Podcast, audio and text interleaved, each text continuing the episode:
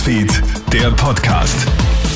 Schönen Samstagvormittag aus der Krone Hit Nachrichtenredaktion. Ich bin Matthias Klammer und das ist der Podcast für dein tägliches Update.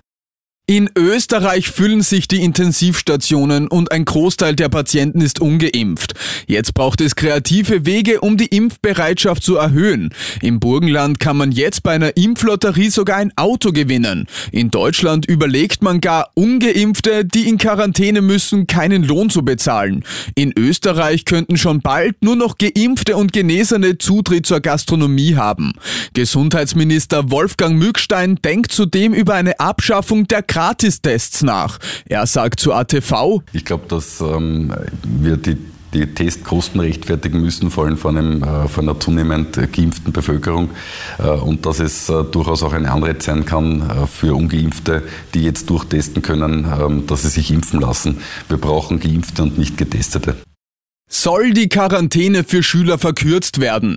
Bildungsminister Heinz Fassmann spricht sich jetzt genau dafür aus. Zurzeit müssen ja Schüler, die aufgrund eines infizierten Mitschülers daheim bleiben müssen, zehn Tage in Quarantäne. Erst danach können sie sich per PCR-Test freitesten.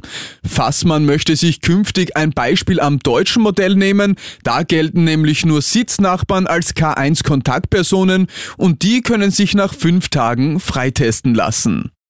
Und in der Forschung tut sich auch so einiges, denn der Mars Rover Perseverance hat nun die zweite Probe aus Gestein des Planeten entnommen. Und die Tests haben Erstaunliches gezeigt, denn in der Oberfläche sind Salzmineralien enthalten und das deutet darauf hin, dass möglicherweise sogar Wasser auf dem Planeten gewesen ist und somit auch Leben möglich gewesen wäre.